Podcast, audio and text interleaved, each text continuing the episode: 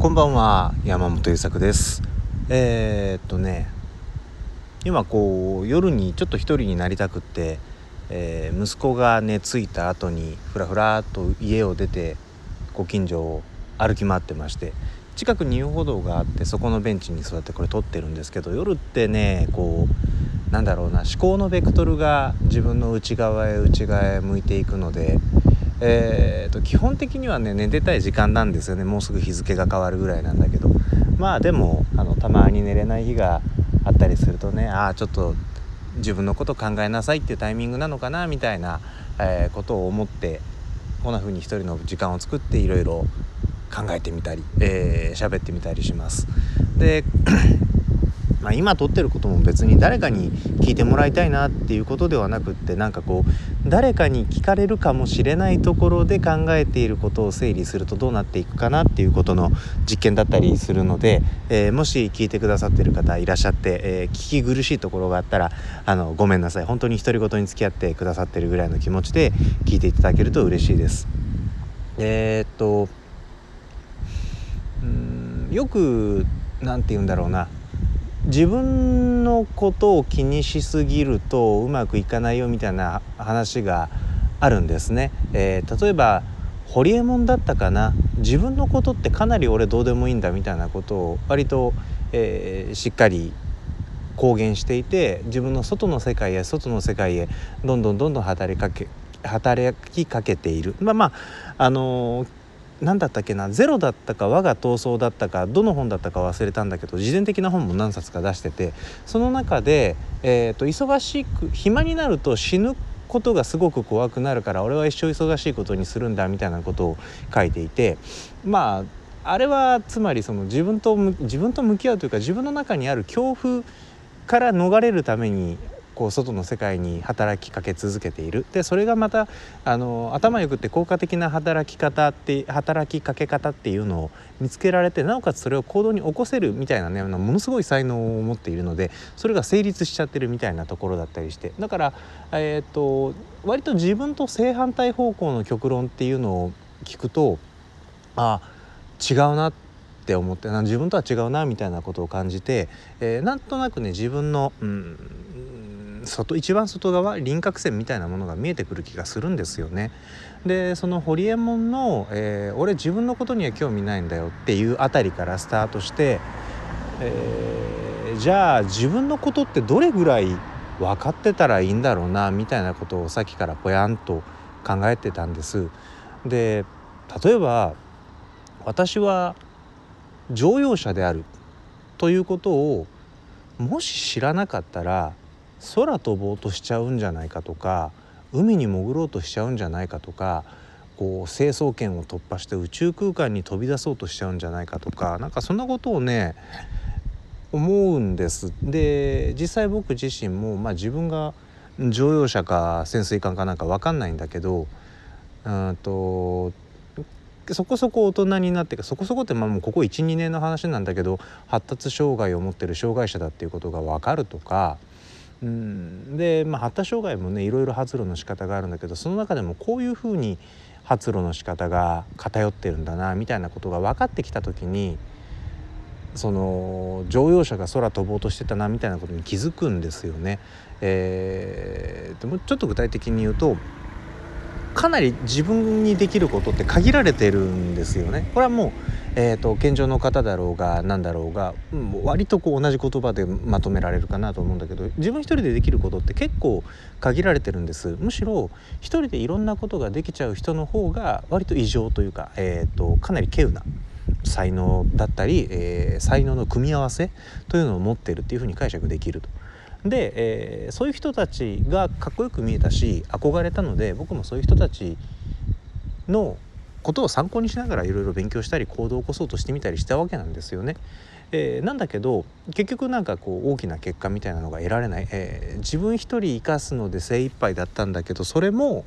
なんか途中で限界が来てしまって自分一人の世界も維持できなかったのでまたどっか就職してみたりとかっていうふうに何て言うんだろうなもう何回こう、えーと、こうすればうまくいくっていうことが分かっている。で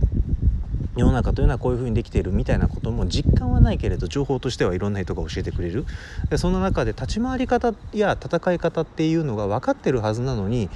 それを維持継続することが難しくて結局、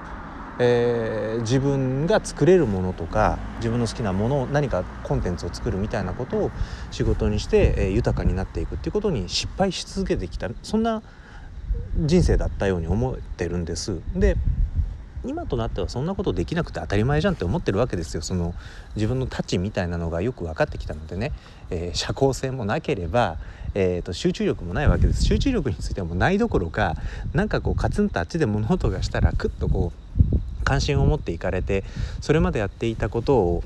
全部忘れちゃうぐらいそのポンコツな脳みそが乗っかってるっていうことなんですよね。でまああのそれは何て言うんだろうあの自己否定してるっていうんではなくてえっ、となんだろうなすごく自分のことって高く見積もってしまうじゃないですか。えー、あとこの仕事30分ぐらいで終わるなって思ったら大体40分から1時間かかるじゃないですか。そんな風になんかあのできる人たちやっぱりなんかこうねあの本とかで僕よく勉強してたり、まあ、最近は動画とか音声も多いけどそういうところでこういうするいうふうにすればこういうことができるよって情報発信してる人たちってやっぱり自分が活躍できている分野領域について情報発信するんですよね。つまりその分野領域に関してはその人たちの能力高いってことなんですよ。で能力高い人たち、えー、と違うな自分が、えー、高い能力を発揮できる分野で活躍している人たちがその分野領域に関する情報を発信しているっていうものをかき集めてきたらやっぱりねそこで生まれる、うん、幻想というとちょっとなんか言葉が辛いけれど、えー、とそこでなんかそういうものを勉強しながら見えてくる、えー、人物像だったりアクションのモデルみたいなものってやっぱ平均以上のものになりがちだなって思うのね。でそこに来てじゃあ自分には平均以上の能力があるのかしかもその分野領域においてっていうことを問うとやっぱりそれは難しいやなってしみじみ思うわけですよ。で、えー、まあまあそれだけのことといえばそれだけのことなんだけど逆にそのあこれダメだなとか俺これダメだなみたいなできないことっていうのがうんできることっていうものだったりやりたいことっていうことを追い求めていた追い求めたあまり曖昧になっていたり見ないようにしていた自分と自分の能力の縁自分の端っこエッジみたいなものを見せてくれるようになってるのかなっていうふうに思うんです。だからなんかまあ若い頃は本当に何も考えてなくってえー、っと二十歳を過ぎてある程度大人になってきてからこういうことで生きていきたい戦っていきたい食っていきたいって思って勉強を始めてでそれがぽっきり折れる20代の最後30代の冒頭みたいなことで今はそのぽっきり折れたところからまた手探りで立ち直りつつあるみたいな、えー、大きな流れの中にいるかなと思ってるんだけれど最終的にその僕を助けてくれているのって絶望な気がしてるんですよね。えー、希望ではなく絶望夢ではなく現実みたいなものがうんすごく等身大な自分っていうのを見せてくれる基準になるよねっていう時間があると。まあなんか今夜はそんな独り言を置いておこうかな。できないこととかねその嫌なことだけを考え続けるのって辛いことなんだけれどうん